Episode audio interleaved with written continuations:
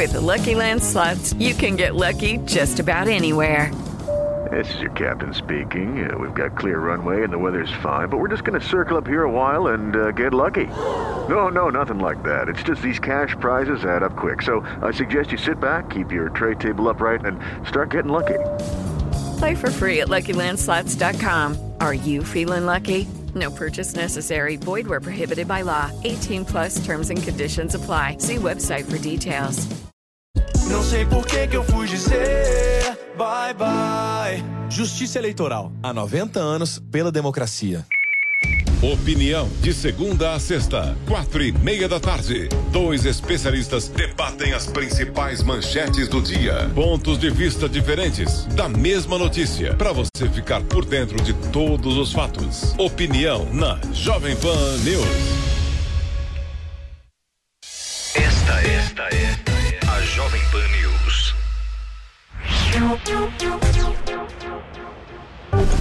Direto de Brasília. Olá, uma ótima terça-feira para você que acompanha a gente aqui na Jovem Pan News. Muito obrigada pela sua audiência e pela sua companhia. Presidente Jair Bolsonaro reclama de perseguição do ministro Alexandre de Moraes e chama inquéritos de ilegais. Projeto que prevê anistia a policiais envolvidos no massacre do Carandiru avança na Câmara. União e estados tentam acordo sobre compensação da cobrança de ICMS. Comissão da Câmara adia análise de projeto que pode mudar escolha de comando da Polícia Militar. PSDB oficializa Mara Gabrilli como candidata a vice na chapa com Simone Tebet. Eu sou Catiúcia Sotomayor e sigo com você até as quatro e meia da tarde com as principais notícias da capital federal ao vivo, a partir de agora, direto de Brasília. Direto de Brasília. O presidente Jair Bolsonaro voltou a reclamar de perseguição e disse hoje que o ministro Alexandre de Moraes, do Supremo Tribunal Federal, faz de tudo para tentar incriminá-lo. Sobre isso, a gente conversa agora ao vivo com a repórter Yasmin Costa. Yasmin, quais são os argumentos do presidente? Boa tarde para você. Oi, Catiúcia, boa tarde para você e para todo mundo que está acompanhando a gente agora aqui no Direto de Brasília. Pois é, o presidente Jair Bolsonaro chamou os inquéritos comandados pelo ministro Alexandre de Moraes lá no Supremo Tribunal Federal de imorais e ilegais. Essa declaração foi dada durante uma entrevista que o presidente Jair Bolsonaro deu a uma rádio de Porto Alegre. E nessa entrevista, o presidente Jair Bolsonaro ele também falou que o magistrado promove uma perseguição a ele, no caso o presidente, o próprio presidente Jair Bolsonaro, e a toda a família e pessoas ligadas a ele. Inclusive, viu, Catiúcia, a gente tem exatamente esse trecho da entrevista do presidente Jair Bolsonaro. Vamos acompanhar. Os inquéritos do Alexandre Moraes completamente ilegais, imorais, tá? É uma perseguição implacável parte dele. A gente sabe o lado dele, tá certo?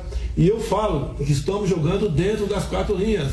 Falei agora, é, na minha convenção lá no Rio de Janeiro, né, vão pela última vez às ruas tá, para mostrar ó, aqueles surdos, né, poucos surdos, são todos, que o povo né, é, tem que ser o nosso norte. Tá? Essa população aí é, tem que ser respeitada. Tá? Agora, a gente vê muitos indícios. Por exemplo, essa manifestação do Ministério Público, ele abriu um novo inquérito, né? ou melhor, ele começou a querer investigar mais ainda o presidente sobre um sobre um inquérito que eu divulguei assim, que ano passado divulguei sim. E para quem quiser, é só pedir que eu entrego.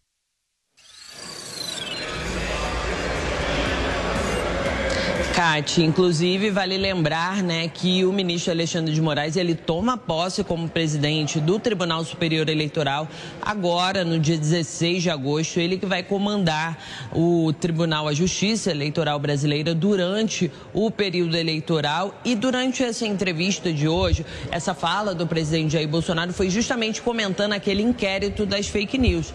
E o próprio presidente Jair Bolsonaro sugeriu que o ministro do Supremo Tribunal Federal, presidente do STF, o ministro Luiz Fux, deveria também ser incluído nesse inquérito por todas as falas que ele fez em defesa da lisura do processo eleitoral aqui no Brasil ontem, durante a abertura do ano judiciário, do segundo semestre do ano judiciário. Por isso, Bolsonaro sugeriu que Luiz Fux também deveria ser incluído nesse inquérito das fake news.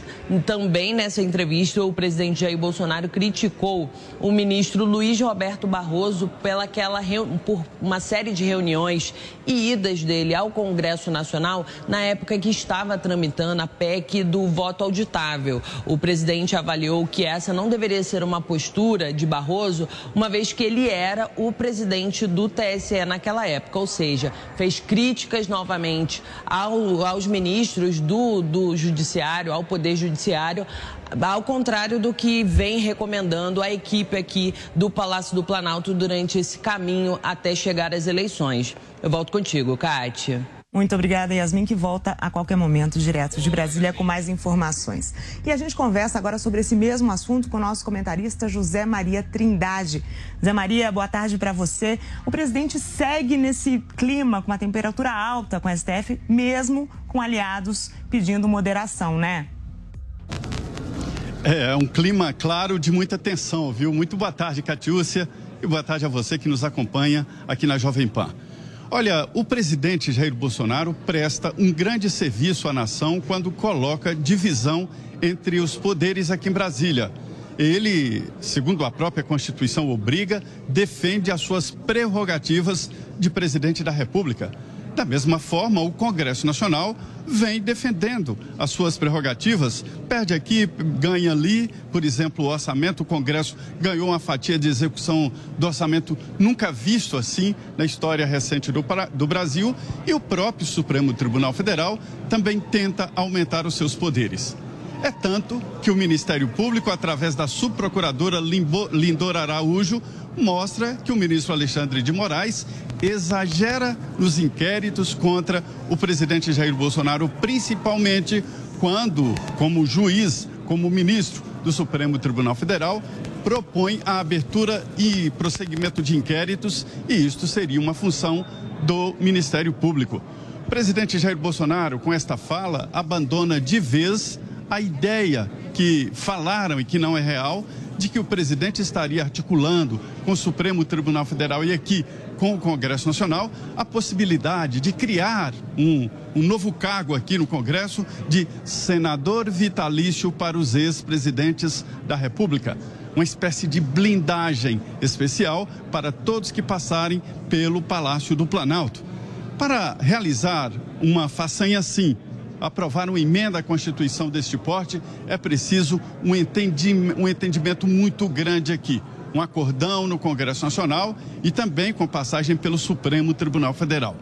Ao falar assim do próximo presidente do Tribunal Superior Eleitoral, o presidente Jair Bolsonaro quer, na verdade, chamar a atenção para o papel do judiciário nestas eleições. É sim um clima mais alto de tensão política entre o presidente e o Supremo, viu, Catiúcia? Obrigada, Zé Maria, que volta daqui a pouco com mais informações. E ainda falando sobre então o clima do processo eleitoral, o PSDB anunciou Mara Gabrilli como vice-candidata à presidência na chapa com Simone Tebet do MDB. E sobre isso a gente conversa agora ao vivo com o repórter Bruno Pinheiro. Boa tarde, Bruno. Como que foi esse evento? Oi, Kátia, você é uma ótima semana. Quem nos acompanha aqui na Jovem Pan, esse evento aconteceu hoje, logo pela manhã, em São Paulo, após uma reunião com MDB o Cidadania e o PSDB, que já havia realizado uma convenção na última semana, mas ainda não havia chegado a um nome que seria a vice de Simone Tebet. Havia uma expectativa de fato que colocasse o nome de uma outra mulher e que se tornasse uma chapa feminina, na verdade, dizendo que as mulheres é, realmente atenderiam o voto de uma outra mulher e haveria essa chance de virar esse jogo eleitoral nos próximos dias. Esse evento, só para a gente relembrar rapidamente, na última semana, olhando no retrovisor de 1988, foi um evento muito introvertido, não foi divulgado e realmente havia uma falta de ideia, de consenso, até mesmo entre os antigos, esses integrantes do PSDB. Mas hoje, nesta reunião, acabaram divulgando que sim, Simone Tebet recebe a senadora Mara Gabrilli.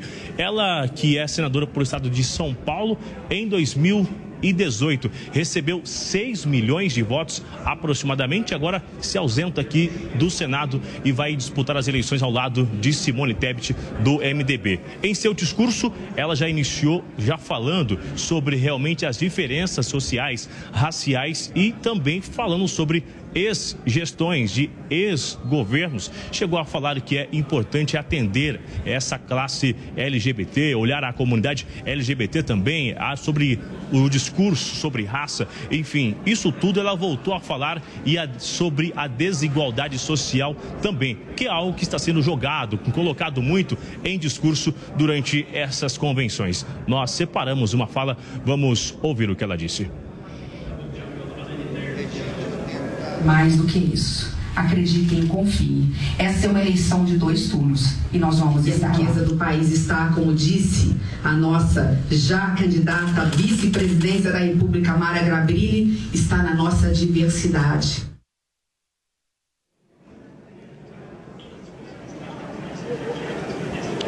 Essa já é uma reta final então, Cate, que a gente acompanha, a expectativa era que isso fosse divulgado em 5 de agosto. Anteciparam essa reunião. A gente relembra que as convenções serão realizadas até 5 de agosto, de fato. A gente ouviu o que disse a Simone Tebet, que é que está encabeçando essa chapa. Agora sim, a gente vai ouvir então a sonora, a entrevista do que diz durante esse discurso é a candidata à vice-presidência da República.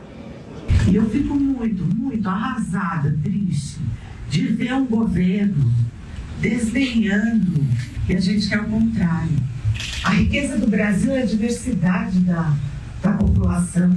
E quem desdenha isso não merece seguir adiante. É isso, então a gente continua acompanhando essas articulações e também esses efeitos, né, de que é realmente do que são essas alianças em diversos estados, que o que reflete nos estados, inclusive, sobre essa discussão MDB com o cidadania também. A gente relembra então que as duas mulheres na disputa ao Palácio do Planalto nas eleições de outubro de 2022. Volto com você, Cátia. Muito obrigada, Bruno Pinheiro, que volta a qualquer momento direto de Brasília. E agora a gente vai acompanhar a coletiva de imprensa que União Brasil faz neste momento sobre o projeto de eleições do partido. Lembrando que o presidente do União Brasil, Luciano Bivar, desistiu da candidatura ao Planalto e deve lançar neste momento, então, o nome da senadora é, Soraya Tronic. A gente acompanha Os próprios interlocutores do PT confirmaram para a nossa reportagem que essa conversa, que essa conversa aconteceu. Só pode dar detalhes para a gente? Ô, Mike, não tem detalhe porque não existe conversa. É natural que nossa família é muito grande. Nós temos 56 deputados federais, temos 10 senadores, temos 13 candidatos a governador. Isso nada impede que um ou outro faça conversas paralelas. Mas conversa para sentar na mesa da cúpula do União Brasil, não teve nenhuma conversa nesse sentido, a não ser focar na candidatura presidencial em nome da Soraya Tronic. Mais alguém? Presidente, senadora, querem concluir? A gente ouviu então o presidente do partido, Luciano Bivar, que desistiu da candidatura ao Planalto e neste momento então fazem o partido faz é, a nomeação a indicação da senadora Soraya Tronic a essa a essa chapa. E o Ministério Público Federal entra com pedido para que Eduardo Cunha volte a ficar inelegível. No dia 22 de julho, uma decisão do Tribunal Regional Federal da Primeira Região fez com que o ex-deputado federal Eduardo Cunha pudesse concorrer nas eleições de 2022. O desembargador Carlos Brandão concedeu uma liminar suspendendo os efeitos do processo de cassação do mandato do ex-presidente da Câmara dos Deputados. Para o Ministério Público Federal, a decisão põe em xeque a segurança jurídica e a confiabilidade nas instituições, e também a paz social e a própria democracia. O MPF ainda argumenta que Eduardo Cunha teria, abre aspas, ardilosamente, fecha aspas, aguardado a proximidade das eleições para só então entrar com o processo para anular as penalidades eleitorais impostas a ele durante a cassação. E a Comissão de Segurança Pública da Câmara adiou a votação de um projeto que altera o processo de escolha dos comandos das polícias militares e que pode tirar poder dos governadores. Quem explica pra gente é Paola Cuenca. O projeto de lei aprovado na Comissão de Segurança Pública da Câmara dos Deputados prevê a concessão de anistia, que é o perdão tanto da pena quanto das condenações que foram estabelecidas a 73 policiais que estavam envolvidos no episódio conhecido como o Massacre do Carandiru. Em 1992, no complexo prisional do Carandiru, uma grande briga generalizada começou entre os detentos e policiais adentraram o espaço para conter a situação. O saldo final foi a morte de 111 detentos. Nenhum policial morreu nessa esta operação. A Justiça já havia condenado esses policiais com penas que, em alguns casos, passam de 600 anos de prisão. E é neste sentido que há a intenção, por meio deste projeto de lei, de conceder a anistia a esses agentes de segurança pública. O relator, o deputado federal Sargento Faur, chegou a defender esses policiais, dizendo que, na verdade, eles deveriam ser condecorados pela bravura que ocorreu no dia, então, deste episódio conhecido como Massacre do Carandiru. O projeto de lei aprovado na Comissão de Segurança Pública segue agora para análise da Comissão de Constituição e Justiça. Além disso, outro tema também chegou a ser debatido na Comissão de Segurança Pública, um projeto de lei relatado pelo deputado federal Júnior Amaral, que tenta mudar as regras sobre a escolha de comandantes, tanto da Polícia Militar quanto do Corpo de Bombeiros nos estados brasileiros e também no Distrito Federal. A ideia é restringir a escolha do governador a uma lista tríplice, que deveria ser formada pela própria corporação. A respeito desse tema, houve bastante debate inclusive, o relator disse que não iria recuar a respeito dos pedidos de retirada de pauta desta matéria, já que o tema já havia sido adiado em outras reuniões da comissão, mas o próprio presidente da comissão, deputado federal Aloysio Mendes, chegou a se pronunciar de maneira pessoal a respeito desse assunto. Eu acho que nós precisávamos sim discutir um critério melhor da promoção ao último cargo das polícias militares. Positivo. O critério de promoção é que está errado. É, eu acho, no meu entendimento, que aquele que chega ao posto máximo de uma instituição feita nossas polícias militares, que são exemplo de combate à criminalidade do nosso país, os critérios são falhos. O presidente da comissão também alertou que a própria liderança do governo havia solicitado, nesta segunda-feira, que essa matéria fosse retirada da pauta da Comissão de Segurança Pública para que fosse analisada melhor também pela liderança do governo federal. Neste sentido, também com alerta de que essa matéria poderia ser rejeitada caso fosse colocada para votação, o deputado federal Júnior Amaral então recuou aceitou essa retirada de pauta, mas solicitou que os colegas parlamentares fossem conversar com ele a respeito desse assunto para que o texto pudesse ser aprimorado. De Brasília, Paola Cuenca. E esse assunto foi também tema do debate de hoje do Prós e Contras com Adalberto Piotto, que você pode rever no Panflix ou no YouTube da Jovem Pan News. E a mesma Comissão de Segurança Pública da Câmara aprovou nesta terça-feira um outro projeto que anistia os policiais envolvidos no massacre do Carandiru. O texto ainda precisa passar pela Comissão de Constituição e Justiça e pelo plenário. A proposta, de autoria do deputado Capitão Augusto, do PL de São Paulo, concede anistia aos policiais processados e punidos por crimes previstos no Código Penal e em infrações disciplinares relacionadas. Ao todo, 74 PMs foram condenados por diferentes júris a até 600 anos de prisão. O massacre do Carandiru, onde 111 detentos foram mortos durante a ação de agentes, completa 30 anos no próximo dia 2 de outubro. Sobre esses projetos na Câmara, a gente volta a conversar agora com o nosso comentarista José Maria Trindade. Zé, como que você avalia a discussão dessas propostas que são polêmicas, né? Pois é, olha, Catiúcia, esse setor da segurança pública cresceu muito aqui no Congresso Nacional e foi impulsionado, inclusive, por votos lá na base, né? Nunca foram eleitos tantos delegados, sargentos, cabos, enfim, o pessoal que opera a segurança pública no dia a dia e não os teóricos. Então, trata-se de um setor poderoso. E vários projetos estão aqui de anistia, a policiais, a projetos de uma certa independência para as polícias estaduais e outros processos como recomposição de bases da, da segurança pública, inclusive policiais. É, não há, neste momento, nenhuma tendência de aprovação desses projetos. Nós estamos no processo eleitoral e seguramente não há possibilidade de votação durante este recesso branco, né? É o funcionamento nesta semana e depois os deputados voltam para as bases da sobrevivência política. O que há, na verdade, uma certa preocupação com a posição dos policiais estaduais. Pela Constituição, e são polícias é, previstas pela Constituição, o governador é o comandante das polícias militares. Só que, no decorrer do processo político, os governadores já não comandam mais as polícias estaduais com mão de ferro como era antigamente. Daí a origem de um projeto que tenta definir ali uma lista tríplice, principalmente pela ordem de antiguidade, para o governador escolher o comandante-geral da Polícia Militar. E eles teriam uma espécie de mandato para mostrar uma certa independência policial militar e governador.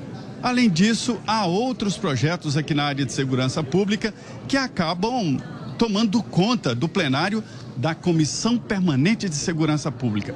São vários projetos. Apesar deste poder e apesar da força da bancada da segurança pública aqui, ironicamente chamada de bancada da bala, né? O presidente Arthur Lira não vai entrar com esses projetos aqui no plenário. Mas fica o grande alerta. Olha, Catiúcia, há um acompanhamento aqui das forças policiais, principalmente do Ministério da Defesa, dos que andam armados pelo país, né? os que andam armados. O pessoal caçador, atirador e, e colecionador de armas, os CACs, né? Há uma preocupação por esse pessoal que anda armado e nós estamos num período tenso eleitoral.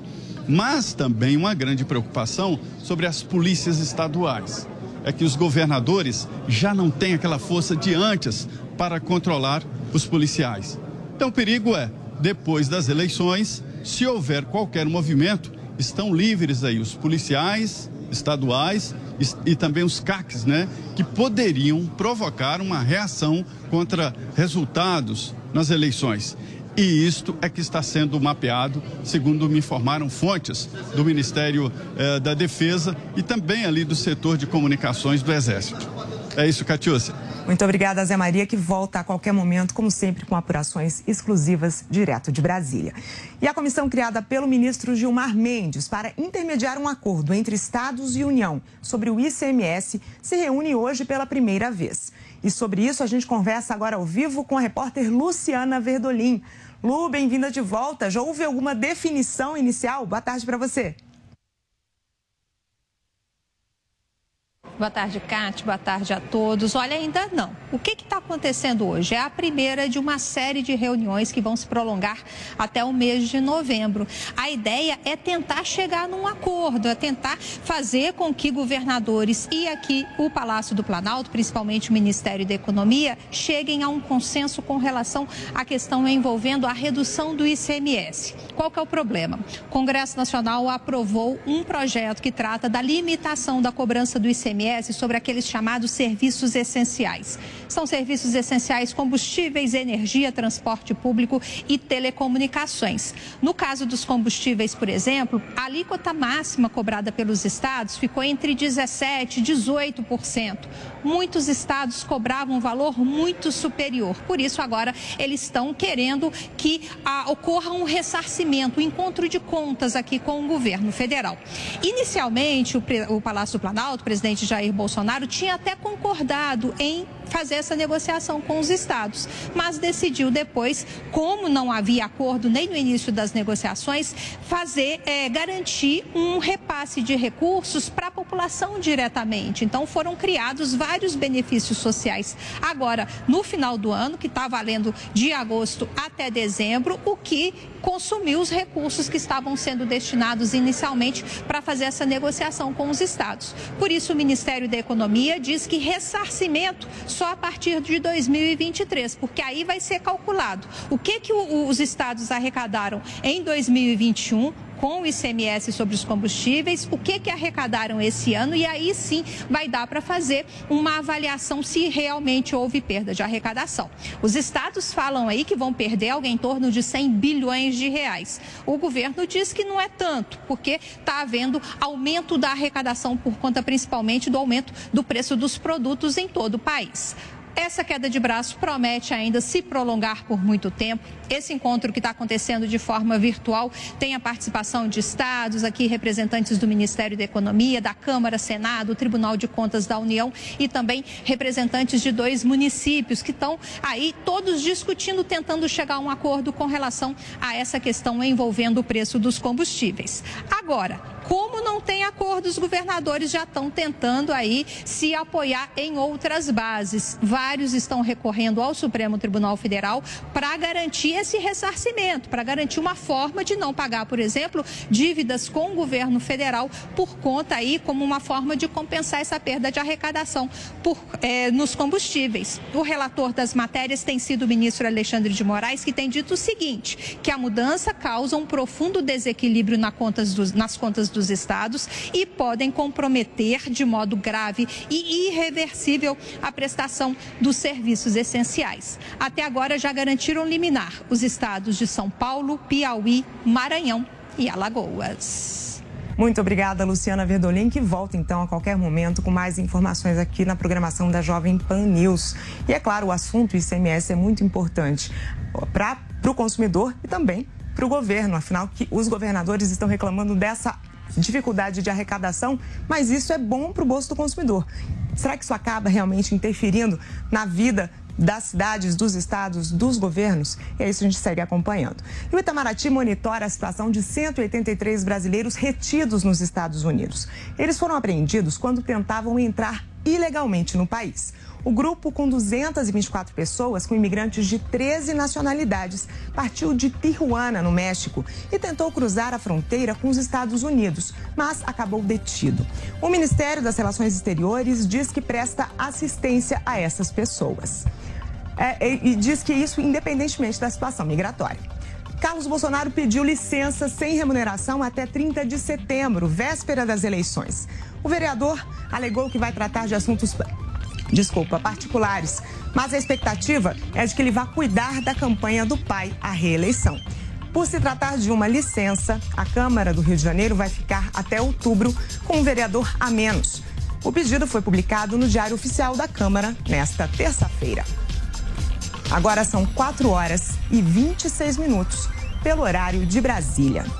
Muito obrigada pela sua companhia. Estamos de volta amanhã, direto de Brasília. A gente se vê. Rede Jovem Pan News. De segunda a sexta, três em um, três em um. A cobertura completa do cenário político brasileiro. Enquetes diárias, diferentes perspectivas e as mais relevantes discussões. Três em um, comandado por Paulo Matias. É hora de debate, hora de discussão por aqui. Três em um, de segunda a sexta, a partir das cinco da tarde, na Jovem Pan News. Você sabe que time vai ganhar o Brasileirão? Sabe quem vai fazer mais pontos na NBA? Entende tudo de Fórmula 1? Então não perca tempo. Entre na vaidebob.com e comece a usar seu conhecimento esportivo para se divertir e ganhar dinheiro. São as melhores ODBs do mercado em plataforma segura e fácil de usar. Vaidebob.com, a melhor plataforma de apostas do mundo agora no Brasil. Você sabia que a TIM é parceira do projeto Mulheres Positivas? Todas as clientes TIM têm acesso gratuito ao aplicativo para poderem se desenvolver profissionalmente, com cursos de diversas áreas, encontrar vagas de emprego e ainda ficar perto de onde elas sonham chegar. E sua empresa pode ajudá-las a crescer ainda mais. Seja também um parceiro e ajude a valorizar o talento de muitas mulheres. Baixe o app Mulheres Positivas para saber mais e venha fazer parte desse movimento. Esta, é a Jovem Pan News. E se eu te disser que ser careca hoje em dia é uma opção? E o melhor, o Hervik é a solução. Ligue agora pro 0800 020 1726 e adquira o Hervik, o melhor tratamento contra calvície, queda de cabelo, fios fracos e barba rala. E quem ligar agora no 0800 020 1726 ainda garante 40% de desconto e brinde especial. Ligue agora 0800 020 1726. Mesárias e mesários são peças fundamentais para as eleições 2022. Assim funciona a democracia. Construir o país que você quer também depende da sua atitude. Quer ser parte da solução? Seja mesária ou mesário nas eleições. Cadastre-se em justiçaeleitoral.jus.br barra mesário. Com você, a democracia fica completa. Justiça Eleitoral. Há 90 anos pela democracia. É depois da rodada que o jogo começa. Informação. Então vai ser o seguinte, já tô vendo aqui. Opinião. Esses caras não sabem o que é futebol. Análise. Fábio nunca faz isso. E debate no Canelada. O pós-jogo completo na Jovem Pan Esportes. As discussões do dia seguinte. Fala um aqui, vender mentira. Os erros e acertos da arbitragem. No futebol, se a bola não rolar. Os gols decisivos. Canelada. Após os principais jogos da rodada na Jovem Pan Esportes. Você, conectado com a informação. Rádio e internet. Jovem Pan News. Saiu no jornal, Na TV. no Twitter. Tá todo mundo comentando. E você? Quer começar o dia por dentro de tudo que tá rolando? Então você não pode perder o Morning Show de segunda a sexta, das 10 às 11h30 da manhã. Só aqui. Jovem Pan News. A rede da informação. Esta, esta, esta, é a Jovem Pan News. Jovem Pan News.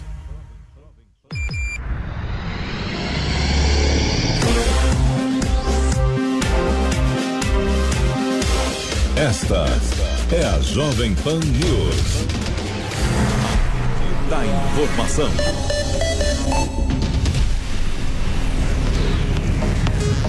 Os principais temas do dia com os comentaristas da PAN, Marco Antônio Costa e Fábio Piperno. Esse é o Opinião. Eu sou William Travasso. Muito boa tarde, senhores. Boa tarde, William. Boa Tudo tarde, bem, Piperno. senhor William, Marcos, tudo bem? Senhores, a Câmara dos Deputados resgatou um projeto de lei que reduz o poder direto dos governadores sobre as polícias militares. O, o texto sugere o mecanismo da lista tríplice para escolha dos comandantes gerais da PM e dos bombeiros militares em cada estado. Além disso, o comandante teria mandato de dois anos com possibilidade de uma renovação. O projeto foi debatido hoje na Comissão de Segurança Pública da Câmara e pode ser votado ainda nesta semana. Essa seria uma maneira de evitar que a Polícia Militar seja usada como massa de manobra em função dos interesses daquele que está no poder como governador, Marco Antônio? Olha, William, eu não gosto, não me apetece aí um projeto de lei a respeito disso, principalmente nesse momento que a gente está na história do Brasil, o nosso plano econômico é prioridade e vamos lá, né? O que, que confere legitimidade para o governador no que se refere a políticas públicas de segurança ou segurança pública? É o fato de você ter a população votando em alguém, votando num governador que vai transmitir algum tipo de organização, programa do ponto de vista político para ser envidado na prática. Querer garantir algum tipo de segurança, de mandato para essas corporações, no meu entender, só serve para fortalecer o jogo político dentro da categoria. Você acaba ultrapolitizando a categoria em prol do que, necessariamente? A gente está. Existe alguma suspeita de ascendência de governadores sobre polícia militar? Existe algum tipo de denúncia nesse sentido? É algo que deve ser preocupação nossa, porque no meu entender, o governador ele tem legitimidade democrática, ele deve agir com base na política pública que a população aprovou por meio do voto. Ô, eu pergunto a você de novo: essa é uma maneira de evitar que a PM seja usada como massa de manobra, sim ou não? Eu não acho que existe essa, essa contaminação de massa de manobra. Porque, vamos, vamos ser honestos aqui, né?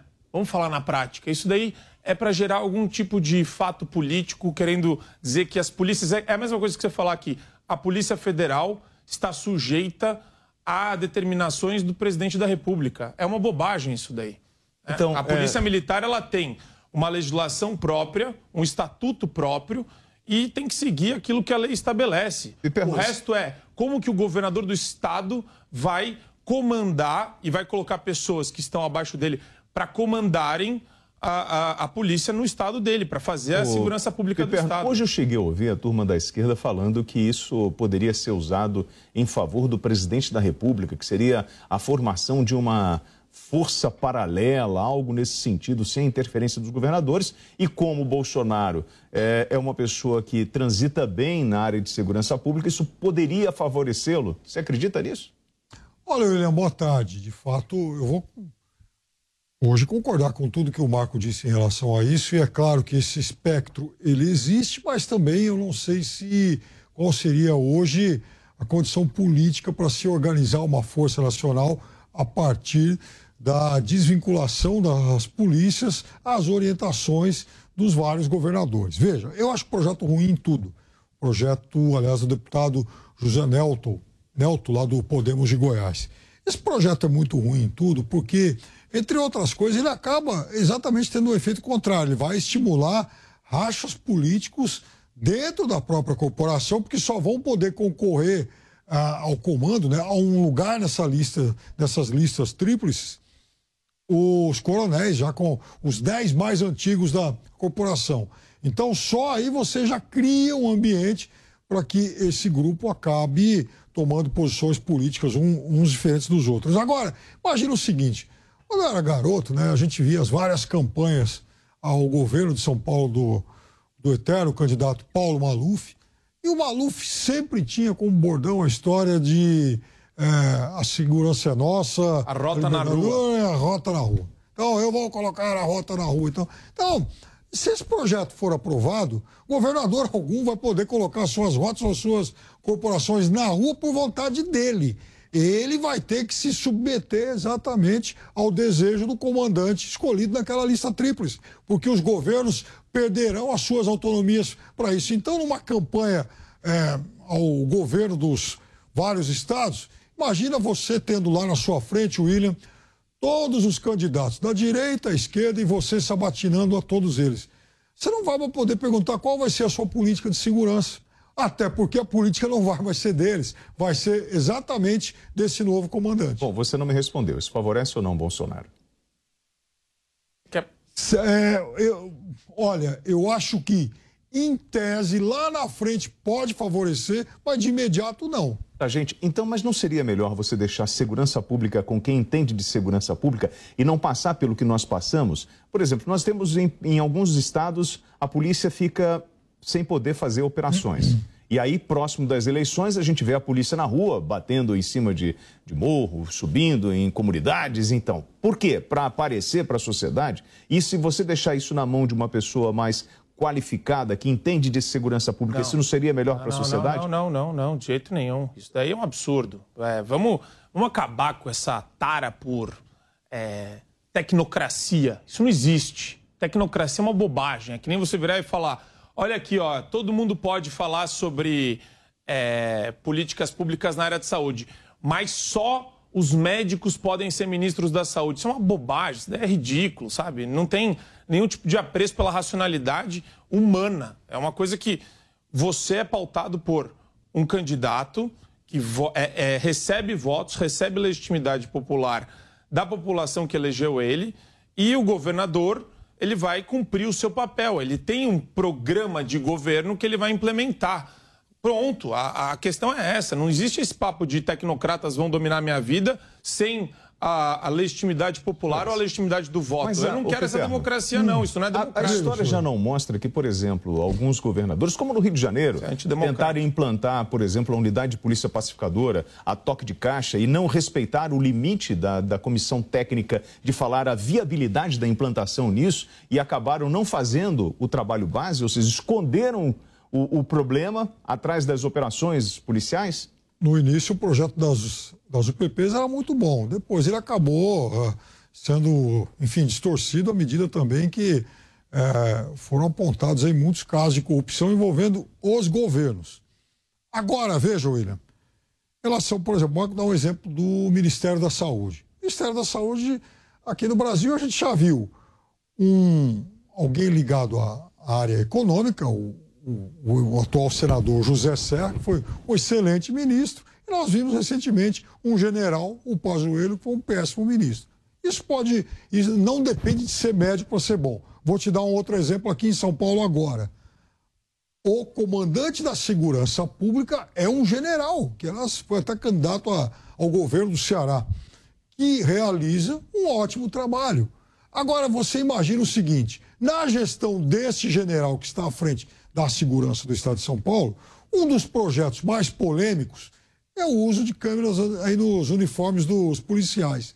Aí eu vou perguntar para você o seguinte: e se o próximo governador, vamos imaginar ah, que seja, por exemplo, o ex-ministro Tarcísio, então o Haddad, eles resolvam manter é, essa, essa escolha, ah, essa medida. Aí esse projeto é aprovado, e veja, ele vai passar pela CCJ, então, enfim, a tramitação não é para amanhã. Mas vamos imaginar que daqui a um ano ele seja aprovado, a polícia passa a ter então um comandante escolhido entre esses coronéis. Aí o coronel que assume fala o seguinte: eu não quero mais isso.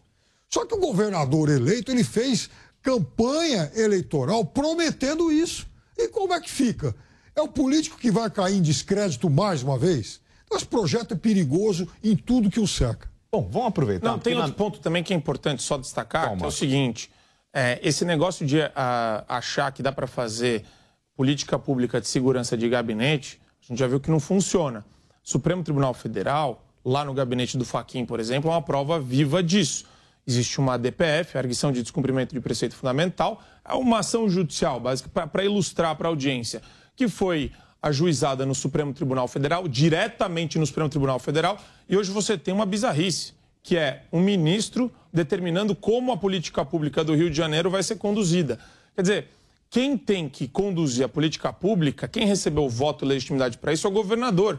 Você faz uma população inteira, de um estado inteiro, meu caro William, de trouxa, quando você permite que esse tipo de absurdo aconteça. Então, ou você respeita a manifestação popular por meio do voto, ou a gente vai tratar todo mundo que nem idiota aqui numa pseudodemocracia. Bom, vamos tocar, porque na mesma sessão da Comissão de Segurança, os deputados aprovaram a anistia para os policiais envolvidos no massacre do Carandiru. A rebelião no Carandiru completa 30 anos em outubro, resultou na morte de 111 presos. Ao todo, 74 policiais foram julgados e condenados a apenas que, que variam de 48 a 624 anos de prisão. Os julgamentos haviam sido anulados pela Justiça de São Paulo em 2016, mas o Superior Tribunal de Justiça restaurou as condenações em 2021. Tecnicamente, o mais difícil, Piperno, é você individualizar as ações dentro daquela operação no Carandiru? Ah, sem dúvida nenhuma. Foi uma ação da corporação contra um motim. Naquela ação, constataram-se vários exageros. Isso foi punido só que vejam, a gente está falando de uma ação que aconteceu 30 anos atrás, velho. Não é possível, quer dizer, que você, que um, um país civilizado, um país moderno, demore 30 anos para resolver um caso como aquele. Até porque muita gente já morreu, inclusive o, o enfim, o, o coronel que coordenou a operação, né? Muita gente já morreu, Muita gente já se aposentou, muita gente cumpriu pena, foi solto. É, aí, o, enfim, o tribunal volta, o STJ volta a determinar que essas pessoas, então, tenham que retornar ao cumprimento das penas. Então, é, sabe, esse zigue-zague mostra também a fragilidade das nossas decisões, a fragilidade jurídica desse país, o que causa um ambiente extremamente intranquilo de insegurança. Coronel Biratã Guimarães. É isso, Foi assassinado, tá né? Bom, vamos lá. Marco, é, tecnicamente, o mais difícil nessa, nessa ação é você dizer o policial X matou o preso Y e por isso ele vai responder, portanto. E tem um detalhe: eles não estavam recebendo ordens naquele momento? Exato, William. A grande questão aqui, o Piperno falou bem nesse ponto. Estamos concordando, né, Piperno? Olha só. Que bom. Mas é Existe aqui uh, a questão da insegurança jurídica, quer dizer, o lapso temporal de 30 anos para você chegar na conclusão e estabelecer se deve ou não ser cumprida a pena, o embrólio, a insegurança. Por que insegurança? Se coloca na posição do policial que está recorrendo e que é inocente. Quer dizer, ele passou a vida inteira dele com essa preocupação, com esse problema. Quer dizer, e, e, e a absolvição ela existe para você também poder se reconduzir no ambiente social, viver a sua vida novamente, sem essa pecha de criminoso, sem essa pecha de homicida, sem a pecha de ah, ele abusou do poder que ele tinha enquanto era policial. Então, quer dizer, é importante analisar essa questão sob uma perspectiva de indivíduo, sem sombra de dúvida. Quando você tem um comandante, quando você tem alguém superior hierarquicamente, óbvio que você tem que cumprir ordens. Aí a grande discussão jurídica que existe sobre isso é ordens flagrantemente violadoras de direitos humanos. Agora, nesse caso, eu entendo que era um ambiente de motim, de confusão generalizada e, de fato, tem que ver caso a caso para saber quem abusou do poder e quem agiu dentro da legalidade. Mas eu vejo com um baita pé atrás, porque eu sei que no ambiente judiciário a lei, durante muitos anos, não foi boa para o policial, não foi boa para a polícia. Então, eu imagino que, no afã de querer punir os policiais que fizeram a operação no Carandiru, existe aí um problema sério de culpa embaciada. Então, ah, todo mundo é culpado, joga todo mundo como culpado e bola para frente. E isso que o Piperno falou é verdade. Quer dizer, quando você tem uma decisão de segunda instância e a sua reversão no STJ, o STJ, você sabe, né, William? O STJ ele não revê fato. O STJ ele só estabelece uma diretriz de análise da jurisprudência de acordo com o ordenamento jurídico brasileiro, com a legislação nacional, federal. Então, não existe aqui segurança, para mim, suficiente para estabelecer essa condenação embaciada e simplesmente demonizar a classe ou, os, ou a, a, equipe que participou da operação por conta disso. Uh, Piperno, o Brasil, de cada 10 crimes, apenas quatro são é, solucionados. Né? Eu pergunto a você, imagine que isso aconteceu há 30 anos. Então, como fica a situação? Nós tínhamos uh, recursos tecnológicos para dizer quem fez o quê e como responsabilizar essas pessoas? E aí eu crio um perdão para todos eles, uma anistia? Então, William, quanto mais se distancia no tempo, né, claro que é tudo mais difícil. Naquele tempo, a gente está falando em 1992, o Brasil ainda era uma, era uma jovem democracia. O Brasil ainda tinha, principalmente no, no seu aparato de segurança, muito daquela cultura que havia vigorado anos antes. Então, a polícia daquela época era uma polícia diferente dessa de hoje. Então, como é que se vai hoje, né? Você vai julgar uma situação com, é, com não uma exatidão total dos fatos, mas pelo menos com uma margem de segurança razoável, algo que aconteceu de uma forma, em, em outro contexto, em que é, as, as ordens, inclusive, eram muito mais, digamos, até mesmo mais brutais do que hoje.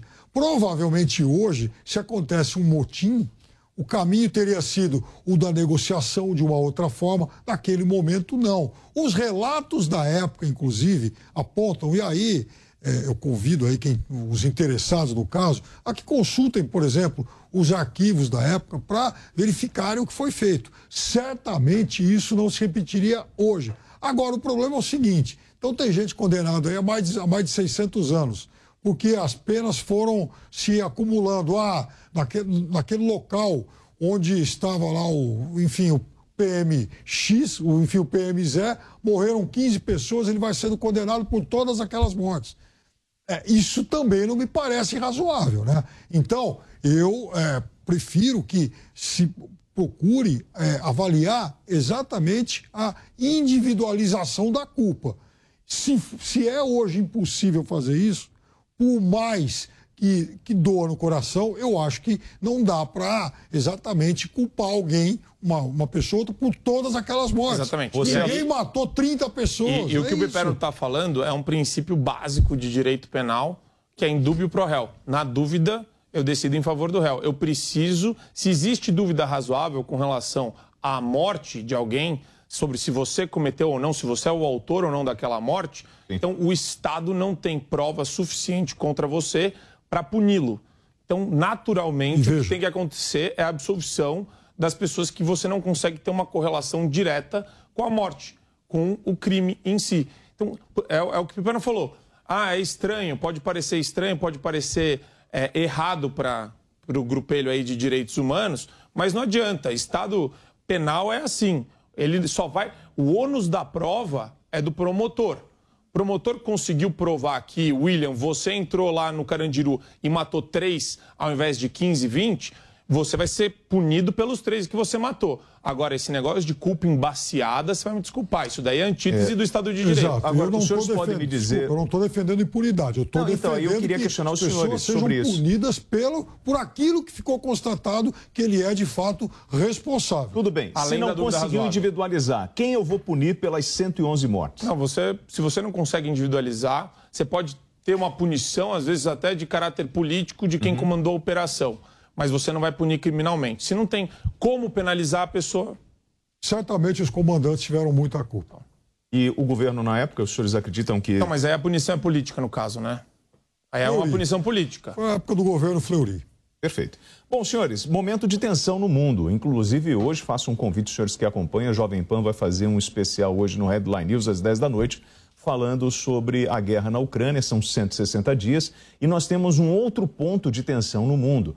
A presidente da Câmara dos Estados Unidos, a Nancy Pelosi, desembarcou agora há pouco em Taiwan, ilha do Sudeste Asiático, que reivindica independência em relação à China. O governo da China, por sua vez, condenou a visita de Pelosi como uma grave infração de sua soberania e integridade territorial e diz que todas as consequências serão de responsabilidade dos Estados Unidos e dos movimentos separatistas de Taiwan. Menos de 24 horas atrás, o secretário-geral da ONU, Antônio Guterres, declarou que a humanidade está a um passo da aniquilação nuclear e pediu que as potências nucleares trabalhem para reduzir seus arsenais. Estamos chegando no, no final da nossa linha, da nossa trajetória, Piperno. Bueno, 2022 realmente vai passar para a história como um ano de tensões extremamente perigosas, porque vejam só, esses conflitos, né? a guerra lá na Ucrânia e agora esse conflito político diplomático, ele envolve três, as três maiores potências nucleares, inclusive. É, é claro que é, é, isso, isso também é muito curioso, porque nesse momento, inclusive, se completam aí 50 anos do degelo das relações Estados Unidos-China, né, do histórico, da histórica visita do presidente Nixon a Pequim, em 21 de fevereiro de 72, obra, inclusive, arquitetada por diplomatas como Kissinger de um lado e Schoen Enlai do outro. Está faltando gente assim. O fato é que a presidente da Câmara, Nancy Pelosi, ela é, sim, alguém que, é, durante já de várias décadas para cá, ela se mostra uma ferrenha opositora de muitas decisões da China. E ela resolveu avançar algumas casas ao fazer essa visita, que inclusive teve alguns contornos aí de romances, de espionagem com rotas aéreas desviadas, enfim. Mas o fato é que essa visita é também um recado da administração Biden para a posição da China em relação à Rússia e à guerra na Ucrânia. Porque a gente sabe aí do, do pacto é, sino-russo, né? E em, em detrimento da Ucrânia, a gente sabe do apoio material e político prestado pela China à, à Rússia para que se evite não apenas o isolamento político e comercial de Putin e da Rússia, mas também para que se estabeleça laços de dependência de uma economia hoje muito menor e menos importante da Rússia à China. E aí, então, esse é o recado do governo americano, do tipo, olha, fiquem longe de lá, porque a gente, então, vai agir aqui. Só que esse passo pode ser muito perigoso. Bom, eh, Marco, eh, quem está em Taiwan fala assim: ó, um dia nós vamos retomar o nosso território. Quem está na China fala: um dia nós vamos retomar Taiwan. Isso vem se arrastando ao longo dos anos. Alguém precisa colocar um freio para a China, e esse alguém é os Estados Unidos, e por isso nós temos a movimentação de tropas uh, no mar da China, de porta-aviões americanos. Esse estado de tensão, ele é necessário? Então, William, você pode fazer a coisa certa, você pode fazer o que é certo do jeito errado. E eu vejo o governo Biden exatamente por essa linha. Quer dizer, é importante reafirmar a influência americana em Taiwan, que respeita a independência de Taiwan, respeita a autonomia deles, esse é um ponto. Agora, como que isso é feito? Isso é feito sem uma sinergia, sem uma estrutura coesa de governo, onde Biden não conversa com a Nancy Pelosi, você tem a ida dela para lá, avisando que estava indo antes. Quer dizer, você tem, você tem um monte de atos né, que são estratégicos previamente à visita dela em termos de comunicação, e isso remete a algum tipo de inteligência diplomática que eu não enxerguei. Pelo contrário, eu vejo atitudes atabalhoadas, que nem aconteceu na Ucrânia. Biden, o senil, o atabalhoado com Nancy Pelosi, a hipócrita, a venal Nancy Pelosi, que é uma política demagógica, que é uma política de quinta categoria, que ela está agindo de maneira totalmente, totalmente errática. Então, qual é o problema disso? Se você tem um governo errático, mandando sinais erráticos, você não consegue gerar o que o Trump conseguia gerar por meio da sua comunicação aos demais países do globo, que é a presença firme, a presença forte de uma estrutura coesa. Tanto que você viu, a invasão na Ucrânia aconteceu sob égide de Biden. Por quê? Porque é um tonto, porque é um cara inábil, então, Marco, porque é um cara completamente Esse tonto foi aquele condição. que calma conseguiu lá, caçar agora um terrorista e ele deu o aval, não foi isso? Ele não, né? A estrutura não, ele americana. falou que comandou a operação, não, não foi isso? Operação. É para inglês ver, né? Obama matou, Bin Laden, matou, matou Bin Laden, enfim o, enfim, o governo Obama matou Bin Laden, o governo Biden agora acaba, então, tirando de cena o número 2 da Al-Qaeda. É, o número 2 com 71 anos de idade. Então, são ações firmes, mas é o comandante. Não, tudo bem. Ações firmes. É ótimo extirpar terrorista do mundo. Claro Eu sou super a é, favor inclusive, disso. Inclusive, os democratas Agora, conseguiram. Isso acontece também Agora, na véspera de eleições, de eleições não, mas das é um elections. trabalho de As eleições inteligência que vem sendo feito há muito tempo como essa visita de Mas eu não atribuo Pelosi. isso a uma vitória do Biden. É um eu acho de sim, inteligência. É, claro, da, é uma política de Estado. Do governo não é uma Biden, política de governo. De gente que ele pôs lá. Ainda tem esse detalhe. É uma né? política de Estado, não, é de governo. É uma política de gente que ele pôs lá. Não, imagina. Sim. Inclusive,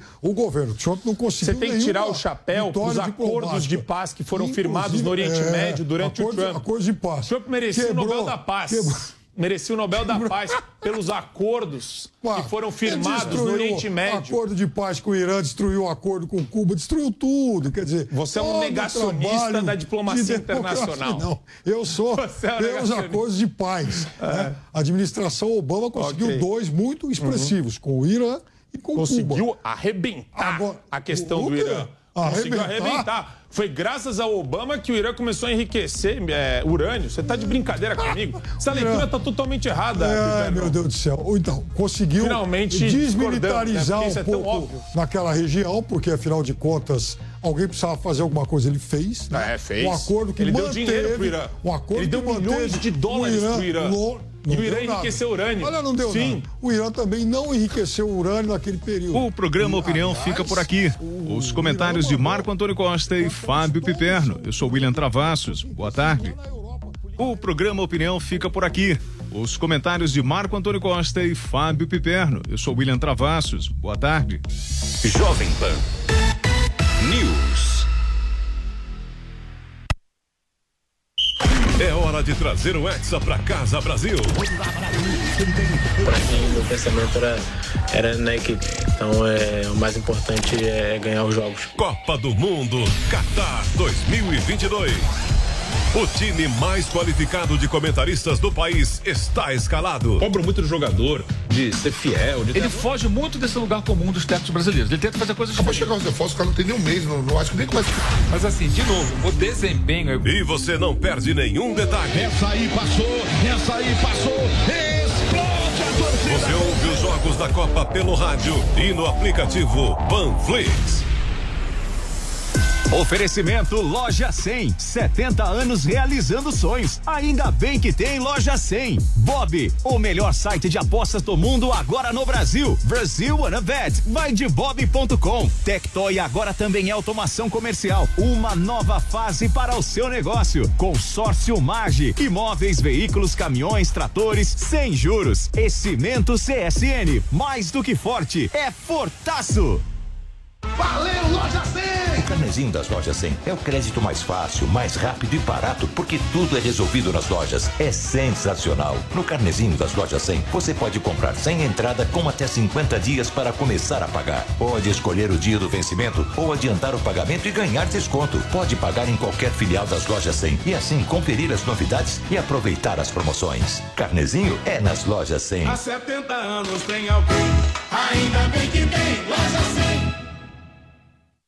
Você sabia que dá para fazer chamadas com tradução simultânea em tempo real usando o Skype e de graça? Eu falo português e chega em russo para a pessoa lá na Rússia. A pessoa fala em russo e chega em português para mim. Não só russo, mas várias outras línguas. Não sabia disso? Então você está perdendo tempo. Entre no newcursos.com.br, niucursos.com.br e se inscreva no curso Tecnologia na Mão. Você vai aprender isso e muito mais para facilitar a sua vida. Forte abraço e até a próxima. Venha saborear o Festival da Cavaquinha no Restaurante Fredi de segunda a segunda no almoço e jantar. Diversas opções de entrada, como alho poró gratinado e concha recheada com carne de siri gratinada. Sete opções diferentes de pratos com cavaquinha e sobremesas como soufflé de chocolate e creme brulee. Esperamos você. Rua Pedroso Alvarenga, 1170, Itaim Bibi. Telefone 31670977.